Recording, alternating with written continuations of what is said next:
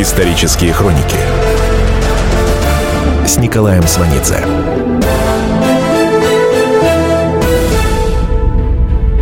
Год 1927.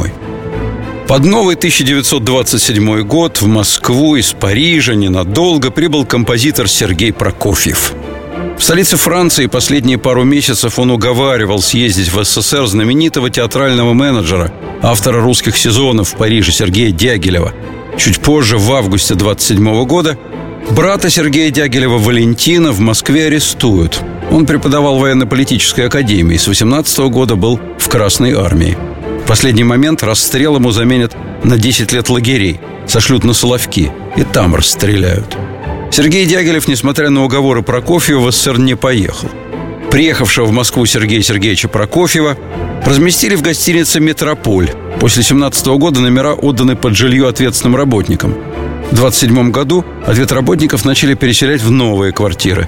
Прокофьев в дневнике пишет «Вновь отдали под гостиницу один этаж в аренду немцам. В верхних этажах остались еще ответственные работники, потому всюду ужаснейшая грязь. Метрополь – так называемый второй дом советов. Таких домов советов в Москве много. Плюс в Кремле квартиры оборудованы в 20 зданиях.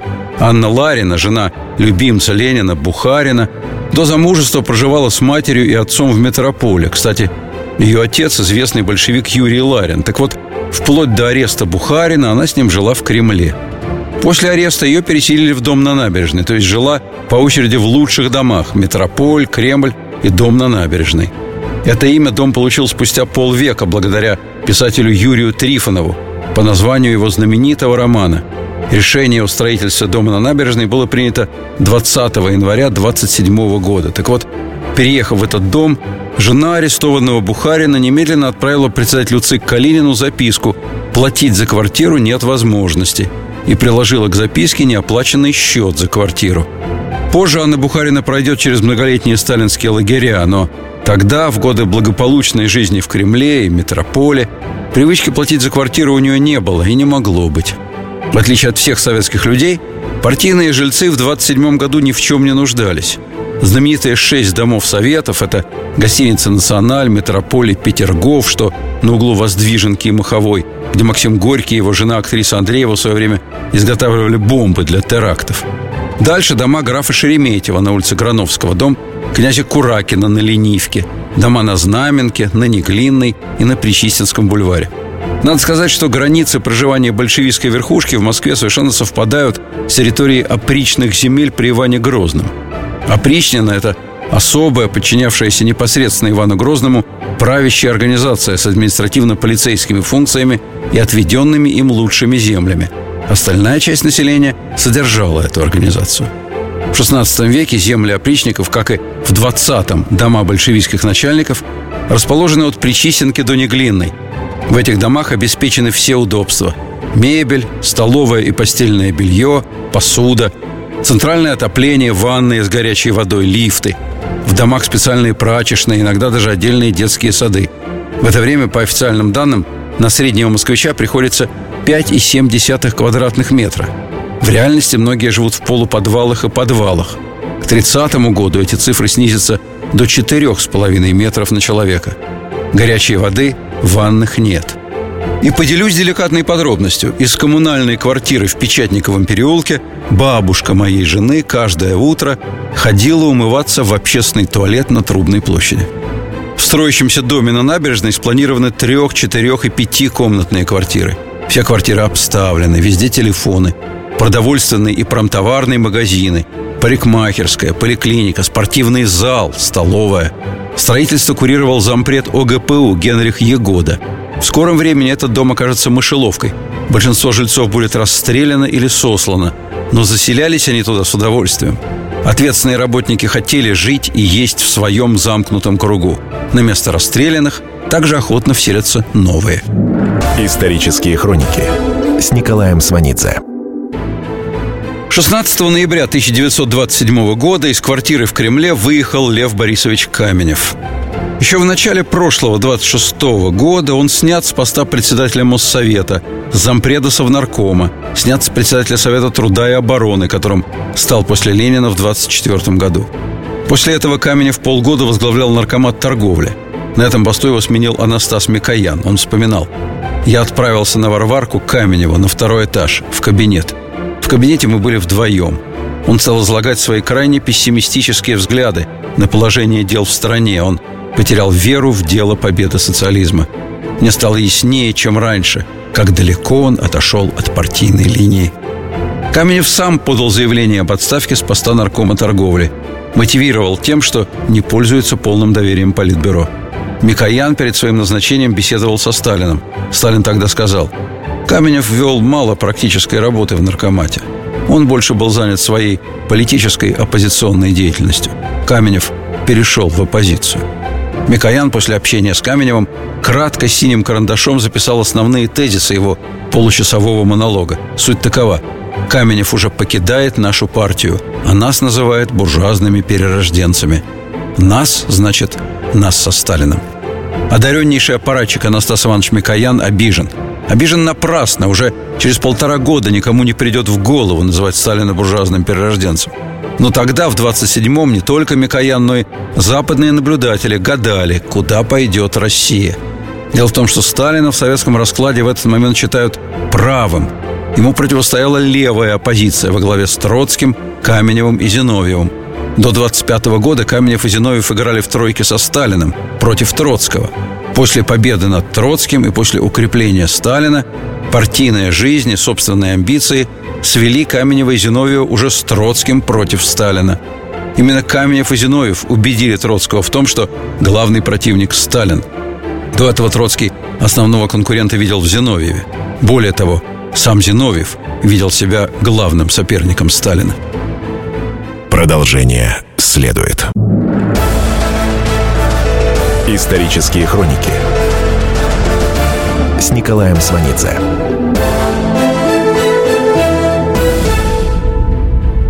Григорий Евсеевич Зиновьев обладал бесценным прошлым. Он с 1908 года неотлучно находился с Лениным в эмиграции. Он с Лениным прибыл в Петроград в германском пломбированном вагоне. После того, как в июне 17 года стало широко известно, что Ленин вернулся в Россию на германские деньги и с германскими деньгами, Зиновьев уехал с Лениным в разлив, где они вдвоем скрывались от ареста. Тогда при Временном правительстве Приказ по Москве об аресте Ленина подписал председатель первой Якиманской управы Андрей Вышинский. В 17 году, 6 апреля, большевистская газета «Правда» сообщала, вернувшиеся из эмиграции товарищи Ленин и Зиновьев вступили в редакцию «Правды». Сочетание Ленин-Зиновьев привычно для партийной жизни лета 17 года. Тандема Каменев-Зиновьев еще не существовало. На апрельской конференции РСДРП в 17 году Зиновьев председательствовал и полемизировал с Каменевым. В ходе выборов ЦК кандидатура Зиновьева, так же как и Ленина, принята без обсуждения. Впервые в состав ЦК Зиновьева ввели в мае 1907 года на лондонском съезде РСДРП. Он был делегатом от Петербурга, его никто не знал. Тогда он встал на стул и обратил на себя внимание. Речь дебютанта на стуле сделала его членом ЦК. Вот с того момента, как он встал на стул, он везде номер два после Ленина. Продолжение следует. И сошлись они в чистом поле. И начали они биться, каждый за свою правду. И не было в той битве ни правых, ни виноватых. Звон стали, крики поверженных. Самый беспощадный проект радио «Комсомольская правда». Радио «Рубка». Столкновение взглядов, убеждений и принципов. Остро, жестко, жестоко. Слушайте на радио «Комсомольская правда» по понедельникам и средам в 18.05 по московскому времени. Исторические хроники с Николаем Сванидзе.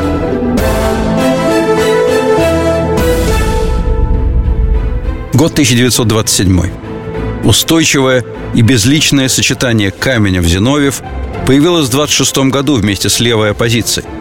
Правда, однажды эти две фамилии уже засветились вместе. Это произошло 10 октября 17 года на заседании ЦК, когда принималось решение о вооруженном восстании. Тогда Каменев и Зиновьев выступили против восстания и за созыв учредительного собрания.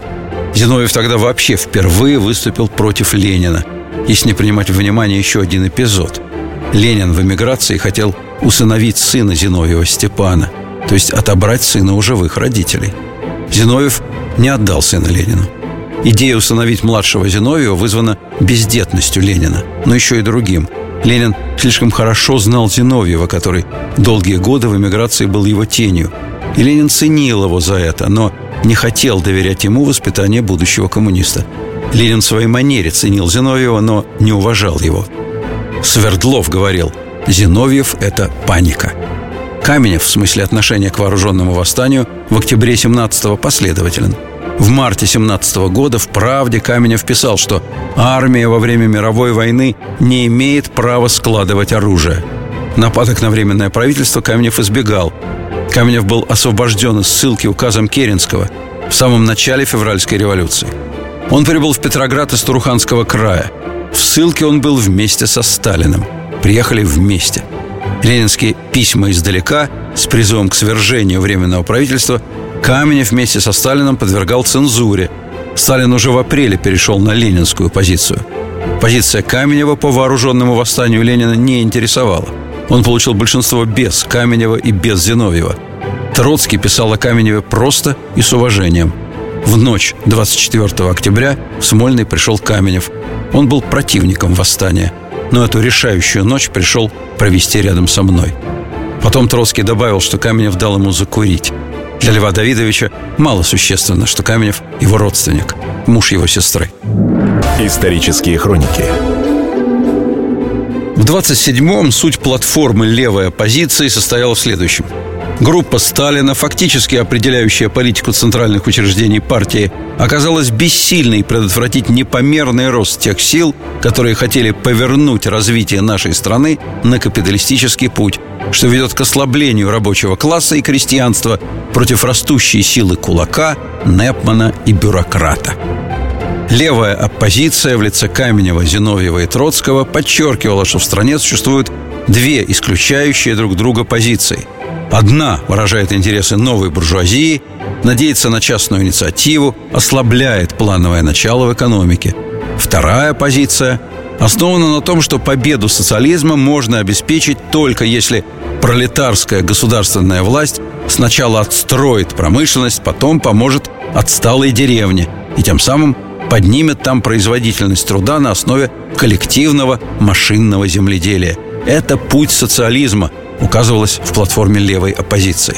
Оппозиция подчеркивала, сталинская линия состоит из коротких зигзагов влево и глубоких вправо. Это фрагмент из последнего документа левой оппозиции под названием «Платформа большевиков-ленинцев», он появился в сентябре 27 года. В нем ничто не говорило о том зигзаге влево, который Сталин сделал еще весной. Апрельский пленум ЦК 27 года принял решение о снижении закупочных цен на зерно для кулаков и середняков, то есть тех, кто производил товарное зерно и привык продавать его в рыночных условиях НЭПа. Это решение оказалось полнейшей неожиданностью. В 25-м и в 26-м году Сталин регулярно повторял слова о необходимости умиротворения деревни. Говорил, что демагогические предложения оппозиции о насильственном изъятии хлеба – это вздор, создающий дополнительные трудности. Теперь крестьяне отказались отдавать хлеб за бесценок и были немедленно обвинены в хлебной стачке. Замаячили проблемы с хлебом для города и армии. При этом Сталин говорил о близкой возможности нападения блока капиталистических государств на СССР. Поэтому проводилась пробная мобилизация. В городах началась массовая закупка муки, сахара и мыла на случай войны. В некоторых деревнях вообще считали, что война уже началась. Из информационной сводки ГПУ в связи со слухами о войне и о смене власти отмечаются случаи выхода пионеров из пионеротрядов. Во избежание мобилизации в некоторых губерниях члены ВЛКСМ выходят из комсомола. В ряде районов крестьяне, опасаясь мобилизации, продают хороших лошадей или обменивают их на более худших. В Молдавии в связи с этим цены на бракованных лошадей поднялись на 100%. Исторические хроники Мощности советского ВПК в начале 27 года составляли 50% от уровня 1916 года. По сути, у Сталина нет противоречий с Троцким, с лидером левой оппозиции. Он совершенно согласен с ним в том, что надо форсированно, несмотря ни на что, поднимать тяжелую промышленность, разгромленную революцией. Сталинский шаг со снижением закупочных цен на зерно по сути своей левацкий и достоин Троцкого.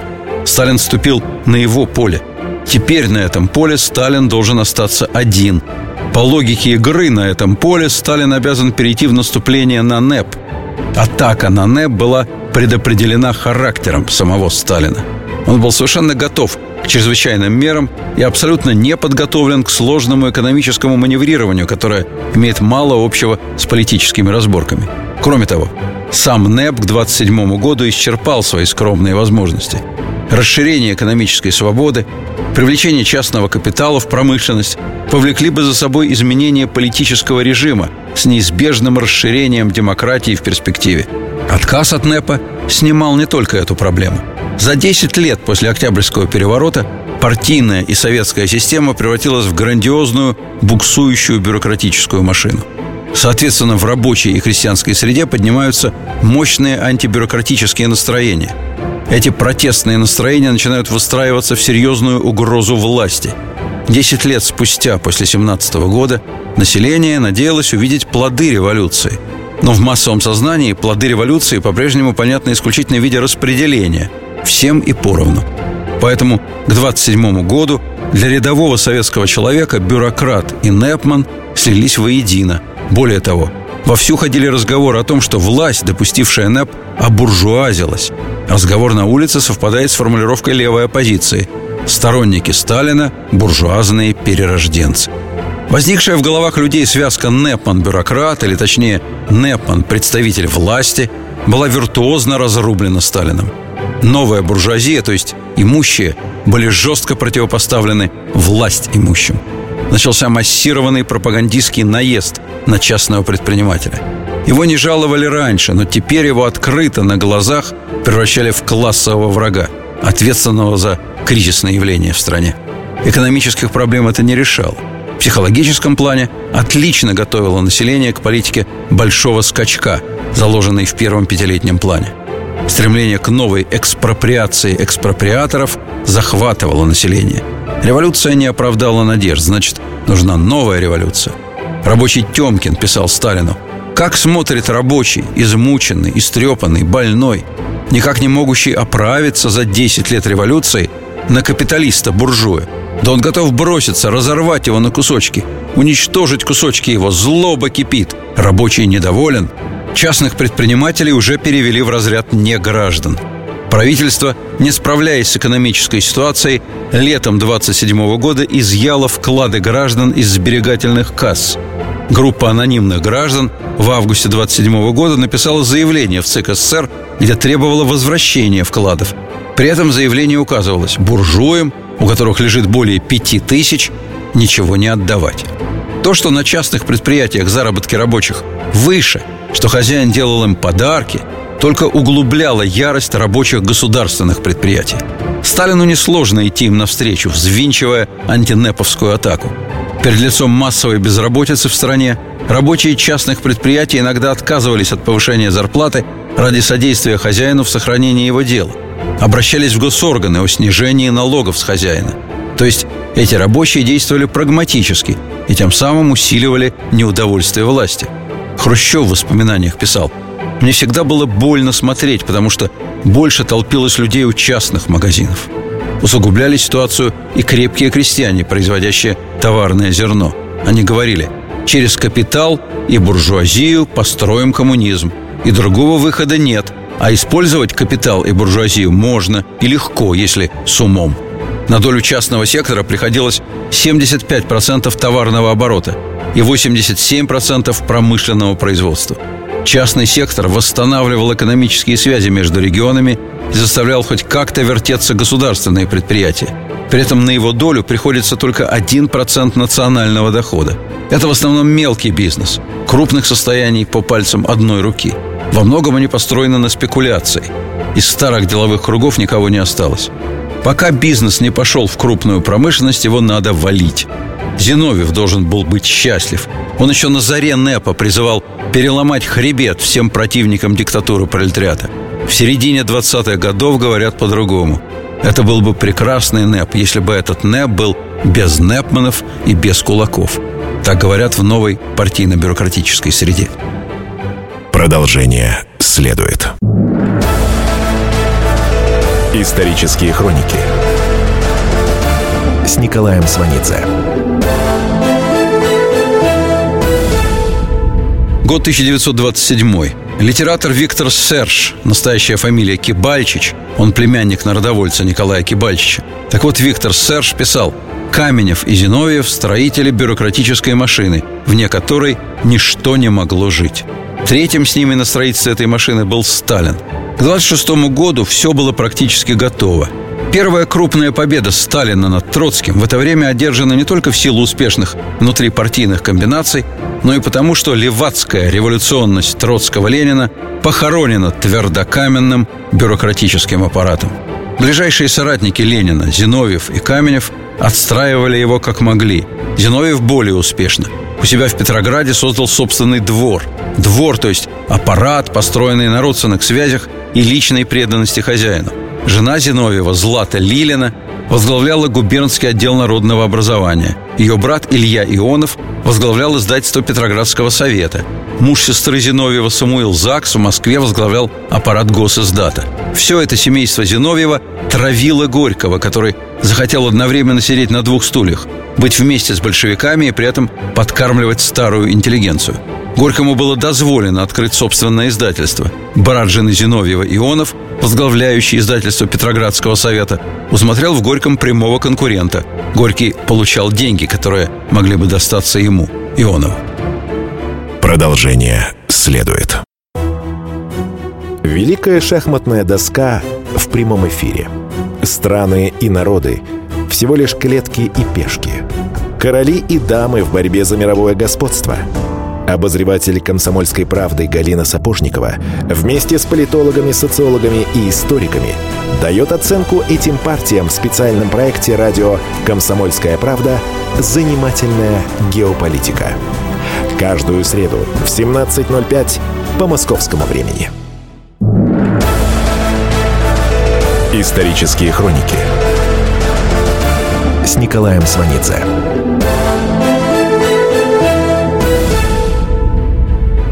Год 1927. Илья Ионов, брат жены революционера Зиновьева, возглавлял издательство Петроградского совета. Он и остальные члены семейства Зиновьева травили Горького, которому было дозволено открыть собственное издательство. Ионов усмотрел в Горьком прямого конкурента. Горький получал деньги, которые могли бы достаться ему, Ионову. В госиздате также свои, коммерческие, далекие от идеологии, планы. Исполнительным директором у Горького был его приятель, известный коллекционер и художник-карикатурист Зиновий Гржебин. Именно на Гржебина навалились Зиновьев с Шуриным Ионовым и свояком Заксом. Закс писал лично Ленину, говорил, что тот совсем не знает Горького, что Ленин вообще скверно разбирается в людях. Даже припомнил Ленину его дружбу с внедренным в партию сотрудником царской полиции Романом Малиновским – Основной лозунг зиновьевской игры против издателя Гржебина «Еврей Гржебин» обирает не только русских писателей, но и русский пролетариат. Гржебин транжирит деньги трудового народа. Неординарно в этой ситуации одно. С антисемитской позицией выступали партийные и советские чиновники, являющиеся этническими евреями и не скрывающие своей национальности. В разгар советской власти, после сталинской кампании по борьбе с космополитизмом, подобное будет уже немыслимо. Еврейское происхождение будет тщательно скрываться теми лицами, которые сумеют пробиться в высшую партийную среду. Максим Горький люто ненавидел антисемитов, а также политиков, разыгрывающих еврейскую карту. Через полгода после Октябрьского переворота он писал «Антисемитизм жив и понемногу поднимает свою гнусную голову». Писал он об этом Ленину. Старый приятель Ленина Зиновьев занимался перлюстрацией переписки Горького с Лениным, то есть в тайне от обоих читал их письма друг другу. Ленин Горькому не доверял. Горький был нужен ему для политического имиджа. Политбюро в 21 году несколько раз голосовало разрешить или не разрешить смертельно больному блоку выехать на лечение за границу. Зиновьев был категорически против спасения блока. Ленин и тот через полтора месяца обсуждений смилостивился и проголосовал «за». Зиновьев остался непреклонен. После смерти поэта Блока Зиновьев торопил ЧК с расстрелом арестованного поэта Гумилева. Зиновьев – ярый активист красного террора – даже глава Петроградской ЧК Урицкий иногда выступал против жесточайших мер, предлагаемых Зиновьевым. Нигде тогда террор не был таким тотальным, как в Петрограде под Зиновьевым. При этом он был не в состоянии обеспечить оборону Петрограда против армии Юденича. На дело пришлось выезжать Троцкому. В голод 20 -го года Зиновьев держал для своей кухни бывшего царского повара. Эта зиновьевская традиция не умрет и будет развита уже в годы ленинградской блокады при сталинском наместнике Жданове. Академик Дмитрий Сергеевич Лихачев вспоминал, в блокаду весной 42 года ему в коллективе авторов предложили написать книгу об обороне древних русских городов. Вызвали в Смольный. От голода еле дошли. Лихачев писал, в Смольном густо пахло столовой. Люди имели сытный вид. Нас приняла женщина. Она была полной, здоровой. Исторические хроники 15 октября 27 года в Ленинграде открывалась юбилейная к десятилетию октября сессия в ЦИК. Зиновьев уже полтора года как снят с руководства городом. Вместо него Киров. Зиновьев с Троцким прибыли из Москвы. Они рядовые члены ЦК. Во время праздничной демонстрации перед Таврическим дворцом лидеров оппозиции на трибуну не пустили. Они стояли в стороне в кузове грузовика. Некоторые демонстранты махали им шапками. Некоторые останавливались из любопытства. Троцкий принимал любопытство за поддержку. В Москве 21 октября был созван Объединенный пленум ЦК и ЦКК. Лидеры левой новой оппозиции потребовали публикации ленинских предсмертных заметок. Они известны под названием «Письмо к съезду». Эти заметки принято считать и называть ленинским завещанием, потому что в них содержатся слова о том, что Сталин груб. Каменев и Зиновьев в период их союза со Сталином старались не придавать ленинский текст огласки, прежде всего по этой причине. На самом деле была и другая причина. В письме съезду Ленин писал не только о Сталине, но и о Троцком. Он высоко оценивал Троцкого. Самый способный человек в настоящем ЦК. В 27 году Каменев и Зиновьев уже в союзе с Троцким настаивали на том, чтобы завещание получило широкую огласку. Сталин на пленуме читал вслух ленинский текст. Закончив, как бы ответил Ленину по поводу собственной грубости. «Да, я груб, товарищи. Груб в отношении тех, которые грубо раскалывают партию. Возможно, требуется известная мягкость в отношении раскольников, но этого у меня не получается». Пленум вывел Троцкого и Зиновьева из состава ЦК. 7 ноября, в 10-ю годовщину Октябрьского переворота, Зиновьев в Ленинграде, а Троцкий в Москве провели демонстративные акции. Утром на балконах квартир оппозиционеров, это уже упомянутые дома советов, выставлены портреты Троцкого, Зиновьева, Ленина и транспаранты с надписями «Назад к Ленину». В троцкийских альтернативных праздничных демонстрациях приняли участие несколько тысяч рабочих, студентов и курсантов военных училищ. На демонстрантов набросились дружинники, милиция, сотрудники ГПУ в штатском. Отчетливо звучали антисемитские выкрики. Антисемитизм, как метод борьбы с оппозицией, уже в ходу. Эта проблема обсуждалась в июне 27 года на заседании ЦКК с участием Троцкого. После этого в центральной печати появилось заявление Политбюро, то есть, по сути, заявление Сталина. Мы боремся против Троцкого, Зиновьева и Каменева не потому, что они евреи, а потому, что они оппозиционеры. Читающее население усвоило, что вожди оппозиции – евреи. 7 ноября Троцкий и Каменев ездили на автомобиле по центру Москвы. В них швыряли камнями. Сотрудники ГПУ сделали несколько выстрелов в воздух. На квартирах оппозиционеров устраивались облавы. В квартире поэта Михаила Светлова в проезде художественного театра «Дом-2» в нелегальной типографии напечатана троцкистская газета «Коммунист» с его стихами к 7 ноября. Впоследствии советский поэт Михаил Светлов, автор знаменитой «Гренады», будет уходить от ареста, опускаясь в глубокие затяжные запои. Кстати, песня и поэт стали популярными за год до этих событий, после публикации «Гренады» в «Комсомольской правде». Академик-ракетчик Борис Черток, правая рука Сергея Королева, вспоминал на доме в ЦИК, на углу Воздвиженки и Маховой, где приемная Калинина, был вывешен огромный портрет Троцкого. Военные с балкона начали срывать этот портрет длинными шестами. Народ внизу неистовствовал. Нельзя разобрать, кого больше, сторонников или противников Троцкого. Вдруг из ворот университета выходит колонна студентов-троцкистов. На улице начинается потасовка, в которой невозможно понять, кто за кого.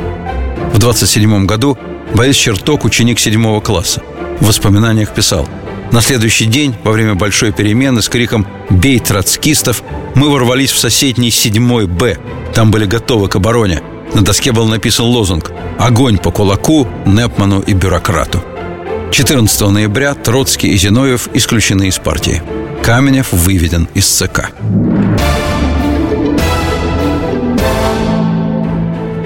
Вечером 16 ноября 27 года Зиновьев съезжал с квартиры в Кремле одновременно с Каменевым. Революционер Виктор Серж вспоминал, в своей кремлевской квартире Зиновьев сидел рядом с посмертной маской Ленина. Точнее, это голова Ленина на подушке под стеклом. Зиновьев сказал мне, только члены ЦК имеют право жить в Кремле. Меня выкидывают за дверь, и я уйду вместе с посмертной маской старого Ильича. Троцкий выехал из Кремля еще 14 ноября. Он вспоминал. «Я жил на квартире у моего друга Белобородова, который все еще числился народным комиссаром внутренних дел РСФСР. Напомним, Белобородов по указанию Ленина и Свердлова подписал приказ о расстреле царской семьи в июле 18 года. ГПУ не сразу определила, куда именно переселился Троцкий из Кремля. Карл Радок, известный как «Золотое перо партии», также собирал в Кремле вещи – все тот же Виктор Серж застал его, когда он уничтожал бумаги среди развала старинных книг на ковре. Я распатроню все это и сматываюсь. Надо же быть такими идиотами, у нас не гроша, а могли бы нахапать чудных трофеев. Продолжение следует. Исторические хроники с Николаем Сванидзе.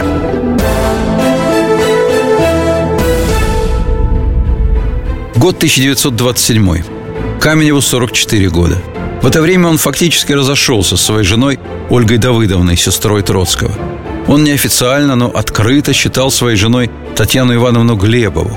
Она инструктор женотдела МК партии. Отец советского золотого червонца Сокольников, который зашел с Каменевым к Радоку, вскоре женился на бывшей жене члена ЦК Серебрякова, Галине. Галина Серебрякова вспоминала – я встретила жену Каменева, Татьяну Ивановну, типичную русскую красавицу. Из-за таких женщин случались на Руси кулачные бои. Татьяна Глебова и члены ее семьи будут расстреляны. Сын остался в живых. Мать Татьяны Ивановны умрет после первого суда над Каменевым в 1935 году. Галина Серебрякова из окна своей квартиры в Карманецком переулке на Арбате будет наблюдать, как дворник сколачивает деревянный крест на могилу тещи Каменева – Каменева и Серебрякова жили по соседству. В 27 году Каменев короткое время был послом в Италии. С Глебовой они заезжали к Горькому на Капри. Потом Татьяна Ивановна во время недолгой высылки из Москвы жила с Каменевым в Калуге. В 32-м, 33-м они в ссылке в Минусинске. В 29-м у них родился сын Владимир. Он носит фамилию матери. В общей сложности провел 18 лет в лагерях. Последний раз его арестуют в 50-м году на пятом курсе Ленинградского университета. Продолжение следует. Каждую субботу с 16 до 17 часов на радиостанции «Комсомольская правда» я, Леонид Альшанский, почетный адвокат России, веду передачу «Народный адвокат» и отвечаю на ваши вопросы по проблемам административного права, ГАИ, таможенник, пограничник, гражданского права, дачной амнистии, земельных отношений, обманы страховых компаний. Обо всем этом вы услышите в наших передачах каждую субботу с 16 до 17 часов. Исторические хроники с Николаем Сванидзе.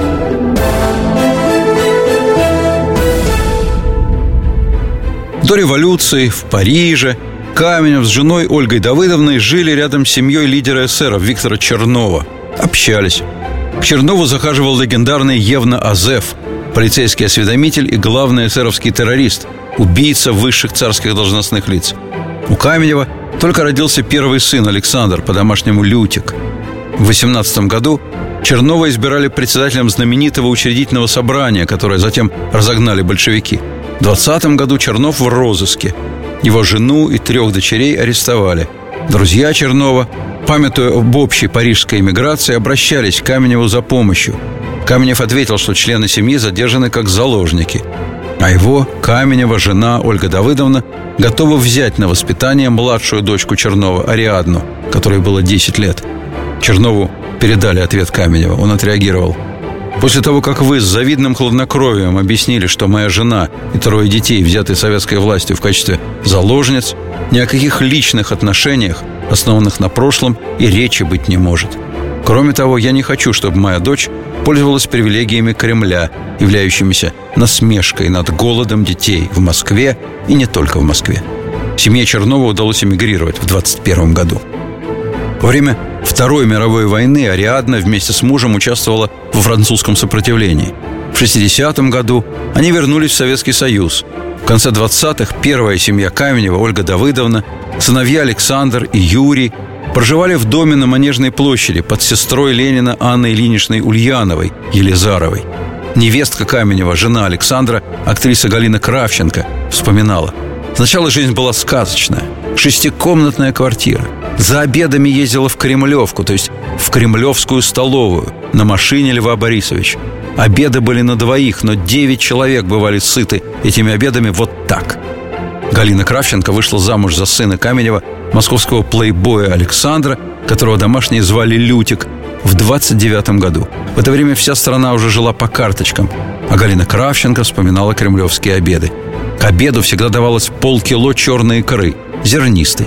Вместе с обедом или вместо него можно было взять сухой паек, гастрономию, бакалею, сладости, спиртное, чудные отбивные, все, что хотите. Если нужно больше, можно заказать. На масленицу давали горячие блины. Везли в сутках, блины не успевали остыть. С одеждой было потрудней. Одевалась невестка Каменева в ателье наркомендела на Кузнецком мосту. Там встречала жену Сталина, Аллилуеву. Как-то Каменев попросил невестку купить ему носки. Галина Кравченко писала «Поехала и вернулась ни с чем. Носков, говорю, нет». Лев Борисович «Как так?» «Так, в Москве нигде нет носков». Каменев удивился. Это было уже в 1932 году. Невестка Каменева играла в неповских фильмах «Папиросница от Моссельпрома», «Угар Непа», «Кукла с миллионами». В 1967 году она снялась у Сергея Бондарчука в «Войне и мире» в роли Жюли Курагиной.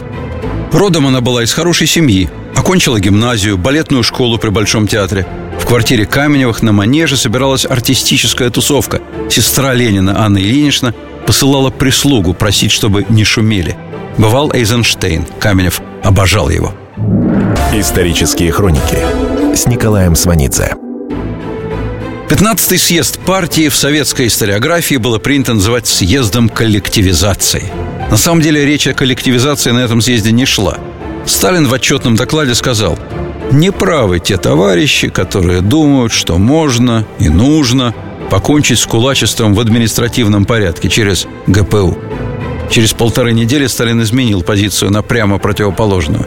В стране началось тотальное уничтожение крестьянства – Умеренные решения прошедшего съезда Сталина не интересовали.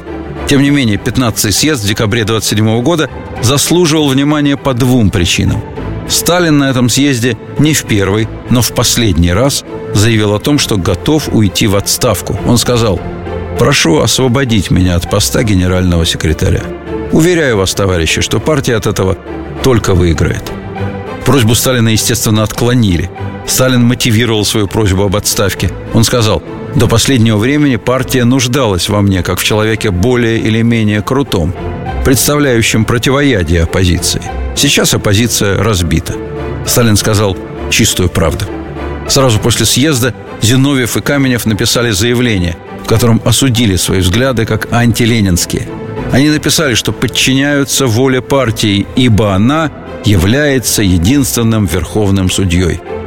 Открытое письмо Зиновьева и Каменева было помещено в «Правде». Троцкий покаянных писем не писал. Зиновьев и Каменев написали, что они порвали с группой Троцкого. Им дали полугодовой испытательный срок, отправили в Калугу. В июле 28 года Каменеву в Калугу в ссылку приходит письмо от Григория Сокольникова. Сокольников на 15-м съезде покаялся первым, его оставили членом ЦК. При этом он гимназический приятель Бухарина. Так вот он в ссылку к Каменеву по почте открытым текстом писал «В ЦК завязываются сражения, приезжайте, надо посоветоваться». Каменев приехал. Они встретились втроем – Сокольников, Каменев и Бухарин.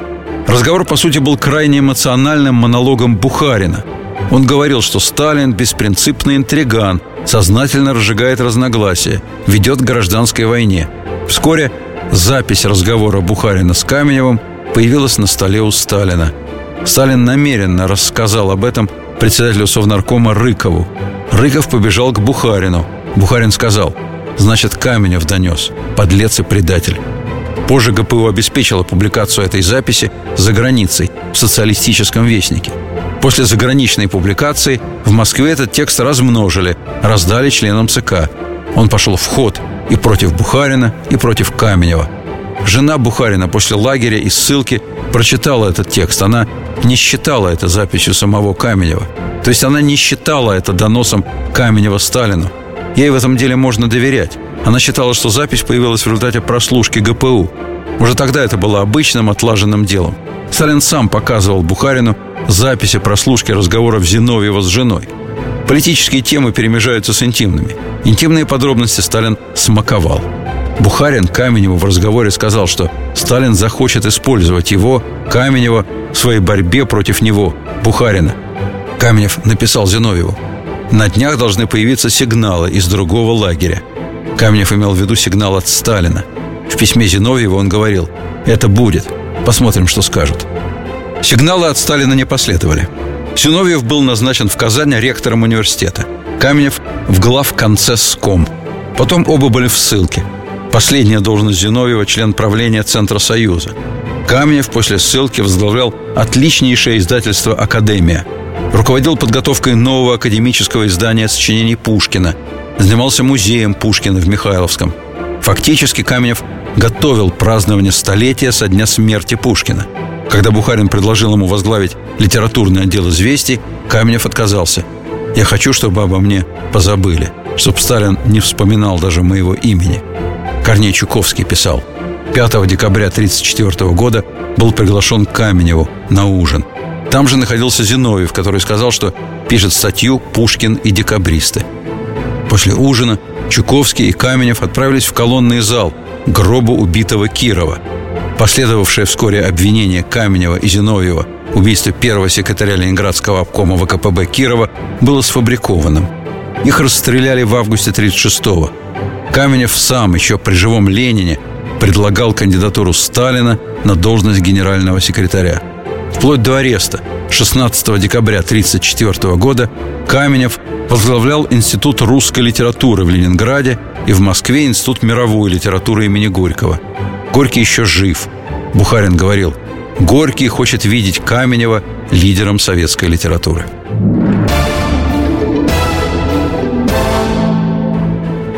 Зиновьева арестовали в один день с Каменевым. Зиновьев жил на Арбате в знаменитом московском доме с рыцарями – в момент ареста он написал Сталину «Я думал только об одном – как заслужить доверие ЦК и ваше лично. Ни в чем, ни в чем, ни в чем я не виноват». Из тюрьмы Зиновьев опять писал Сталину «Я дохожу до того, что подолгу гляжу на ваш и других членов Политбюро портреты в газетах с мыслью «Родные, я ваш душой и телом. Я понял, что я готов сделать все, чтобы заслужить прощение, снисхождение». Наконец, 28 января 1935 года Зиновьев писал Горькому «Вы великий художник, вы знаток человеческой души, вы учитель жизни, вдумайтесь. Прошу вас на минуточку, что означает мне сидеть сейчас в советской тюрьме». Представьте себе это конкретно. Горький письма Зиновьева не получил. Зиновьев в свое время придерживал письма Горького к Ленину. Теперь горьковская переписка процеживалась по указанию Сталина – в одном из книжных шкафов в особняке Горького стояла редчайшая книга Издательство «Академия», 1935 год. Практически весь остальной тираж был пущен под нож. Это роман Федора Михайловича Достоевского «Бесы». Он впервые издан в СССР. Дерзкое решение об издании «Бесов» принято Каменевым. В газете «Правда» бесы были немедленно названы грязненьким паскулем против революции и старым барахлом. До Сталина этот роман Достоевского запрещала жена Ленина, Крупская. Продолжение следует. Историю пишут победители. Они же ее и фальсифицируют. Я Николай Сванидзе. Я расскажу вам, как все происходило на самом деле. Я выбрал самые яркие и важные исторические события года, а также вроде бы незаметные, но значимые факты, которые оказали влияние на ход истории. Один год из жизни России глазами ее жителей. Слушайте документальный сериал «Исторические хроники» с Николаем Сванидзе на радио «Комсомольская правда».